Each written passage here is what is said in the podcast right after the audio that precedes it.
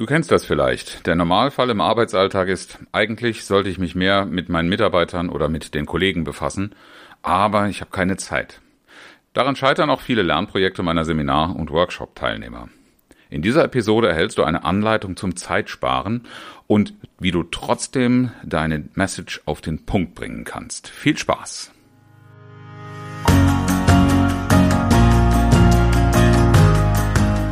Herzlich willkommen zu Führen im Team, deinem Podcast für Führungskultur und gute Teamzusammenarbeit.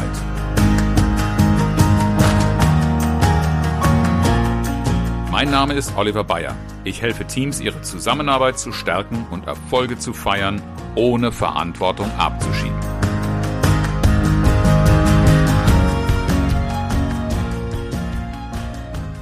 In meiner Arbeit mit Führungskräften mache ich immer wieder die Beobachtung, dass die in der Regel ein gutes Verständnis von Führung haben. Also gar nicht so sehr das Klischee oder auch das Vorurteil, vielleicht auch die eigene Erfahrung, die ich von vielen Mitarbeitern höre, die sich schlecht geführt fühlen. Es liegt nicht, jedenfalls bei den Menschen, mit denen ich arbeite, daran, dass sie nicht das richtige Verständnis von Führung hätten.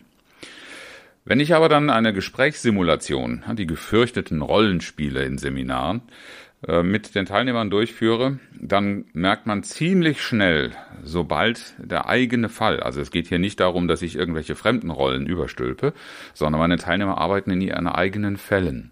Und wenn sie ihren Mitarbeitern oder ihren Kollegen gegenüber auf den Punkt bringen sollen, was sie jetzt gerade mitteilen wollen, dann beginnt das oft in der Angst, irgendwas Falsches sagen zu können, dem anderen zu nahe zu treten, unklar zu werden, umständlich, man merkt so richtig die Angst, auf den Punkt zu kommen, weil es könnte vielleicht zu hart sein.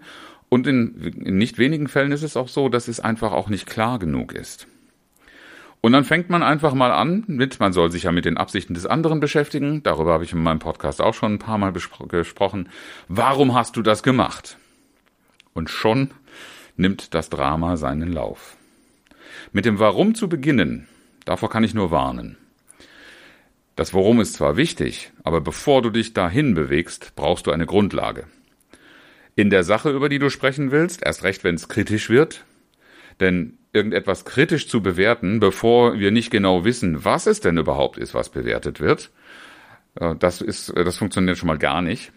Und eine Kritik zu äußern, ohne dass in der Beziehung auch eine Grundlage für das Gespräch besteht. Und hier meine ich durchaus nicht, dass man erstmal Freundschaft schließen muss, sondern die Beziehung klarstellen muss. Das sind zwei Dinge, zwei Grundlagen, ohne die das mit dem Warum in den wenigsten Fällen funktioniert. Ein Warum ist zwar eine öffnende Frage, ist ein offenes Fragewort, und dafür werbe ich natürlich auch viel in den Seminaren, Gespräche zu führen, in fragender Haltung viele Fragen zu stellen. Aber bei der Eröffnung, das Warum, das ist einfach mit der Tür ins Haus gefallen.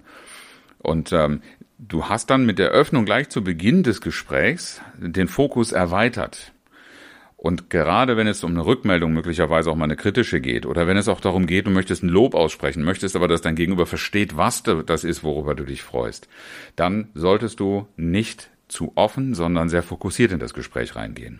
Wenn der Fokus nicht klar oder verschwommen ist, dann hat dein Gespräch viel Potenzial, dich Zeit zu kosten. Das könnte in endlose Diskussionen gehen, die, ja, da hast du die Zeit gar nicht dafür. Und du willst das Gespräch ja in aller Regel mit einem Ergebnis. Du möchtest, dass sich irgendetwas ändert. Du möchtest, dass irgendwas verstanden wird. Irgendeine Absicht des Gesprächs hast du ja. Und dieses Ergebnis erreichst du nicht, wenn du selber den Fokus nicht klar hast und wenn du ihn auch nicht klar kommunizieren kannst. Jetzt ist das alles noch sehr theoretisch und ich setze theoretisch noch einen drauf. Was dir dabei helfen kann, ist ein altbekanntes Modell. Die vier Seiten einer Nachricht von Friedemann Schulz von Thun, auch als Vier-Ohren-Modell bekannt. Nach meiner Erfahrung ist das heute ein sehr weit verbreiteter Inhalt, der schon in der Schule und auch im Studium vermittelt wird. Meine eigene Tochter hat das in ihrer kaufmännischen Ausbildung ebenfalls äh, mitbekommen. Und ich bin ja auch als IHK-Prüfer tätig. Es wird auch in schriftlichen und mündlichen Prüfungen gerne mal zu Rate gezogen. Worum geht es in den vier Seiten einer Nachricht? Solltest du das Modell gerade nicht so richtig plastisch vor Augen haben. Jede, jede Nachricht, jede Kommunikation hat immer vier Aspekte. Das heißt, was immer du sagst, was immer in irgendeiner Form kommuniziert wird, hat vier Ausdrucksrichtungen. das, worauf wir uns oft am meisten fokussieren, konzentrieren, auch in unserer Ausbildung drauf getrimmt werden, das ist die Sachebene. Worum geht es? In der Beschreibung der Sachebene hat allerdings keine Bewertung etwas zu suchen. Es geht hier wirklich nur um Zahlen, Daten, Fakten oder wenn es um Verhaltensthemen geht, dann bitte das wahrgenommene Verhalten oder die eigene Beobachtung. Aber nur in einer beschreibenden Form, so dass wirklich klar ist, was ist die Fakten, Sachlage oder der Tatbestand, auf den du dich beziehst. Erst wenn das klar ist, dass auch nicht nur du es gesagt hast, sondern dass dein Gegenüber auch signalisiert, ja, wir reden über dieselbe Situation, über dieselbe Äußerung, über dieselbe Handlung, dann erst ist die Zeit, in eine Bewertung reinzugehen. Denn sonst bewertest du eine Sache, die jemand anders vielleicht gar nicht verstanden hat oder den Bezug nicht erkennt, einen anderen Blick darauf hat und schon hast du die erste ganz massive äh, Differenz. Die vier Seiten einer Nachricht sollen dir dabei helfen, missverständnisfrei zu kommunizieren. Dazu gebe ich dir später auch noch einen Hinweis, wie du das wirklich tun kannst, denn es ist im Grunde auch ein sehr komplexes Analysemodell. Die zweite Ebene, über die ich gerade noch was sagen möchte, was ganz wichtig ist und was viele, die, die, mit denen ich über das Modell spreche, die es zwar kennen, aber nicht verstanden haben, das ist die Selbstkundgabe. Ein nicht gerade alltäglicher Begriff, nur was heißt das? Es ist die Aussage, die in, der Ausdruck, der in deiner, deiner Kommunikation steckt, wie es dir gerade geht mit dem Sachverhalt und auch was es für dich bedeutet. Darüber wird oft nicht gesprochen, weil das ist mit Emotionen verbunden. In unserer ach so betriebsamen Geschäftswelt ist dafür kein Platz. Das wird auch oft als unprofessionell abgekanzelt. Aber es nützt ja nichts, wenn die Emotionalität im Spiel ist und Handlungen und Reaktionen verursacht, dann ist es schon hilfreich, wenn man angedeutet oder wenn man klar macht, woher es kommt. Die berühmte Ich-Botschaft in ganz vielen Kommunikations- Seminaren bemüht, äh, von vielen auch nicht so richtig erklärt, ist nämlich genau das. In dem, was du sagst, steckt immer irgendeine Aussage mit drin, auch wenn du sie nicht bewusst zum Ausdruck bringst. Jemand anders sieht und versteht es so, was das Ganze für dich bedeutet. Und wenn du das nicht deutlich mitgibst, dann wird dein Gegenüber trotzdem das Gefühl haben, er versteht, woher das kommt. Nur was der Mensch nicht versteht, erklärt er sich selbst. Also mach missverständnisfrei klar, was deine eigene emotionale Verfassung zu dem Thema ist, wie was es dir bedeutet, wie nahe es dir möglicherweise geht. Gerade im Verständnis kritischer Äußerungen ist das ein ganz, ganz wichtiger, eine wichtige Hilfestellung, um deinem Gegenüber ein Signal zu geben, warum du möglicherweise jetzt gerade emotional bist. Und auch da ist es durchaus eine Möglichkeit, deinem Gegenüber auch den Raum einzuräumen, äh, zu sagen, wenn, wenn wir auf diesen Sachverhalt schauen, also ich bin jetzt hm, beunruhigt oder ich bin enttäuscht oder ich bin wütend, das wird man dann im Ton möglicherweise auch anhören, aber sag es auch. Und Frag dein Gegenüber, wie geht's ihm damit? Möglicherweise hat er eine ganz andere, manchmal entwickelt sich aber auch da schon eine Gemeinsamkeit, weil man mit der Situation von beiden Seiten her nicht zufrieden ist. Dann ist vielleicht schon eine erste Bereitschaft erkennbar, irgendetwas zur Veränderung zu tun. Wichtig ist aber, dass nicht nur jeder dann über seine eigenen Befindlichkeiten spricht, sondern, und das kommt dann in der dritten Seite dieser Nachricht oder im dritten Ohr zum Tragen, nämlich wie stehen wir zueinander? Sag deinem Mitarbeiter tatsächlich, was du von ihm hältst. Äh, die Idee ist natürlich, das auf eine wertschätzende Art und Weise zu tun, wenn du lösungsorientiert kommunizieren willst. Aber schmier ihm keinen, keinen Honig um den Bart, wenn du es gerade nicht meinst. Ich bin der Meinung, du erfüllst gerade nicht deine Pflicht oder das, wozu du verpflichtet bist. Das ist keine Ich-Aussage, sondern das drückt deine, deine Sicht auf die Beziehung aus. Was das die Nichtpflicht erfüllen für dich bedeutet, das kannst du vorher in der Selbstkundgabe äh, sagen. Ja? Pflichtbewusstsein, Disziplin, Ordnung, was auch immer die Werte sind, für die du da stehst oder die dir wichtig sind, das ist erstmal deine grundsätzliche Sache. Damit hat dein Gegenüber gar nichts zu tun. Und es ist manchmal wichtig, vorher darüber nachzudenken, warum ist mir das eigentlich wichtig? Warum glaube ich, das jetzt so ansprechen zu müssen? In gleicher Weise auch beim Positiven. Was an irgendeinem anderen Verhalten findest du gerade bemerkenswert beeindruckend und warum dich das beeindruckt, äh, wird sehr viel mehr ähm, verstanden und auch angenommen werden können, wenn du das mit dir selber verbindest. Was für dich eben nicht der Normalfall ist, was du vielleicht in dieser Weise nicht oft siehst und dass du zum Beispiel in der Beziehungsebene eine Dankbarkeit deinem Gegenüber äh, anbringst. Also egal, ob du in positiven oder in, im, im kritisch-konstruktiven Kontext unterwegs bist, dieses Verhältnis, wie, was denke ich über dich und wie stehe ich zu dir, auch das Verhältnis vielleicht, was deine Rolle als Führungskraft gegenüber deinem Mitarbeiter oder als Kollege, Kollegin ähm, äh, den, den anderen gegenüber betrifft, immer ganz, ganz hilfreich, wenn wir hier die Beziehungsebene klären und wenn wir an der Stelle auch die Gelegenheit nutzen, diese Beziehungsebene zu stärken. Und was dann ganz oft vergessen wird, das ist die vierte Ebene, also die vierte Seite der Nachricht nach dem Vier-Ohren-Modell von Schulz von Thun. Das ist der sogenannte Appell. Und manche sagen, ja, ich wollte doch nur eine Information weitergeben. Und dann finde ich immer wieder wichtig, warum gibst du mir die Informationen wieder? Was erwartest du, was ich von dieser, mit dieser Information mache? Also was erwartest du von mir, wenn du zu mir sprichst? Was brauchst du von mir? Was wünschst du dir von mir? Hängt natürlich vom Kontext ab. Wenn du mit jemandem über seine Unpünktlichkeit sprichst und dann äh, in, in rosaroten Wattebäuschen kommunizierst, dass es eigentlich ganz schön wäre und ein schönes Geschenk zu Weihnachten, wenn dein Mitarbeiter mal pünktlich käme. Du merkst, ich bin gerade jetzt voll auf dem ironischen Trip. Also mach klar, was du brauchst. Und wenn das ähm, nicht viel Luft äh, und nicht viel äh, Alternativen oder sowas anbietet, dann darfst du es auch als Erwartung ausdrücken. Aber sei klar in der Aussage, was du von dem Gegenüber brauchst. Und wenn du von deinem Gegenüber keine klaren Signale erhältst, was dein Gegenüber braucht, dann frag danach. Diese vier Seiten, und das ist der erste Tipp, den ich dir zu diesem Modell und seiner, äh, seinem Nutzen auch beibringen will, mitgeben will, das ist, nutze diese vier Seiten der Nachricht in der Reihenfolge, wie ich sie gerade genannt habe. Ich habe dir schon bei der Erklärung der einzelnen Stufen die Bedeutung für den weiteren Gesprächsverlauf mitgegeben und du wirst feststellen, wenn du gleich zu Anfang über einen Sachverhalt sprichst, erst einmal bewertungsfrei und dann darüber, wie das für dich einzuordnen ist und für dein Gegenüber, um über die Beziehungsebene dazu zu kommen, eine Vereinbarung zu treffen. Das ist nämlich im besten Fall die Formulierung des Appells. Ich gebe dir ein Beispiel. Ganz oft habe ich in Seminaren von Führungskräften, ja, sie wollen ein Feedback geben zu jemandem, der nicht pünktlich ist. In der Fertigung, und vielleicht kennst du das auch aus deiner Umgebung, immer wieder so ein leidiges Thema. Wenn du das Gespräch dann beginnst, und das erlebe ich nicht selten, warum bist du schon wieder zu spät? Dann ist klar, dass du mit der Warum-Frage am Anfang den anderen mal sofort in die Rechtfertigung treibst wenn der dann noch ein schlechtes Gewissen hat, äh, irgendwie gerade nicht gut drauf ist oder die Verspätung vielleicht auch noch einen Grund hat, die ihm echt belastet, äh, dann bist du voll im Widerstand und dann kannst du den Gesprächsverlauf, so wie man ihn eigentlich entwickeln könnte, gar nicht mehr hinbringen. Der Sachverhalt ist nämlich nicht auf den Punkt gebracht. Also worin besteht die Verspätung und wie hast du es festgestellt, äh, diese Situation.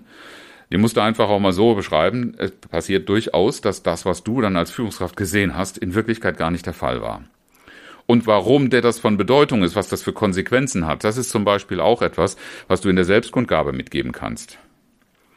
Also, du bist heute Morgen um 8.30 Uhr statt um 8 Uhr da gewesen. Das hat mich genervt. Ich musste nämlich jetzt mit dem Meeting, das ich angesetzt hatte, warten, weil du warst ein wichtiger Gesprächspartner und du warst nicht da. Es machte keinen Sinn, ohne dich anzufangen und das hat mich genervt. Das wären zum Beispiel Sachverhalt und Bedeutung Selbstkundgabe. Und dann erst kannst du sagen, ich brauche dich, du bist ein wichtiger äh, Mitarbeiter, aber ich erwarte auch von dir, dass du dieser Verantwortung gerecht wirst.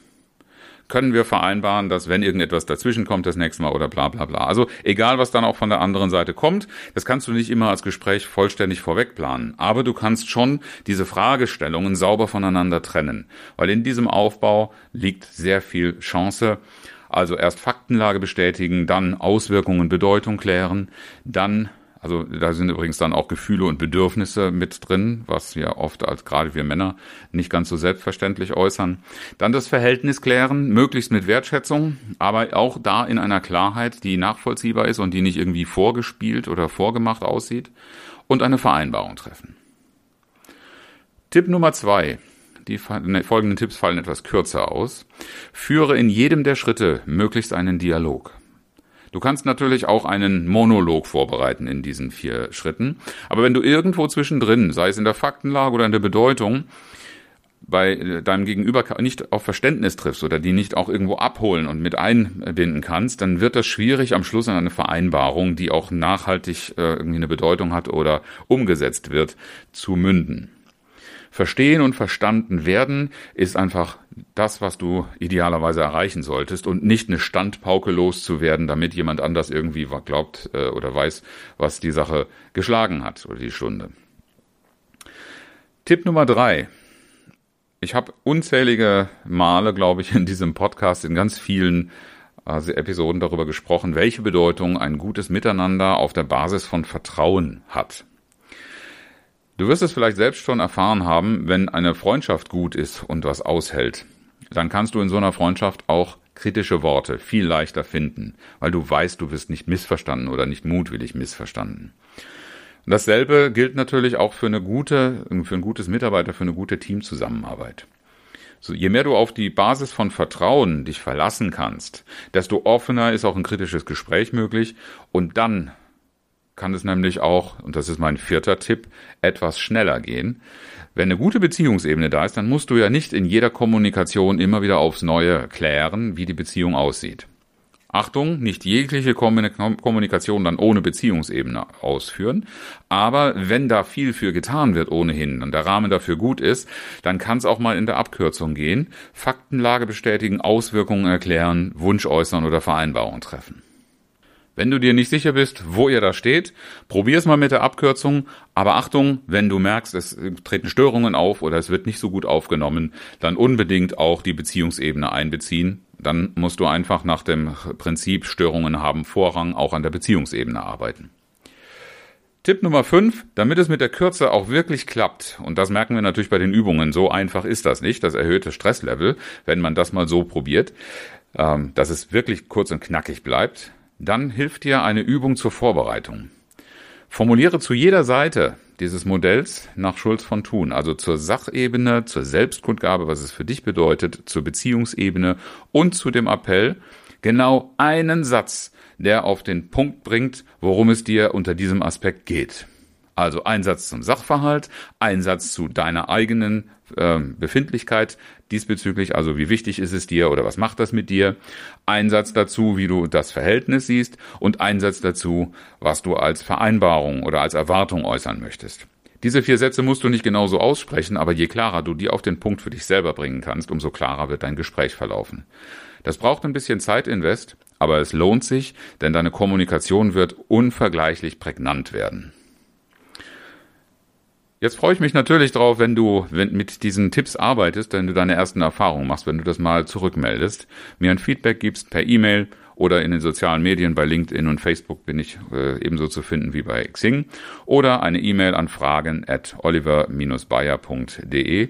Ich freue mich auf eine Rückmeldung und ich freue mich natürlich auch, wenn du das Gefühl hast, ein Projekt zu einer besseren Kommunikation mit deinem Team zu machen, wenn du mich kontaktierst und wir sprechen mal darüber, in welcher Form ich dir hilfreich zur Seite stehen kann.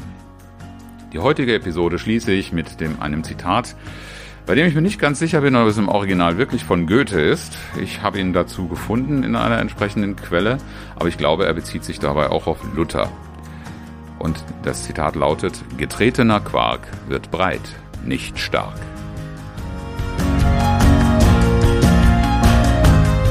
Herzlichen Dank fürs Zuhören und schön, dass du dabei warst. Bis zum nächsten Mal in diesem Podcast, wenn es heißt Führen im Team, Zusammenarbeit stärken und Erfolge feiern ohne dass Verantwortung abgeschoben wird. Ich freue mich auf dich.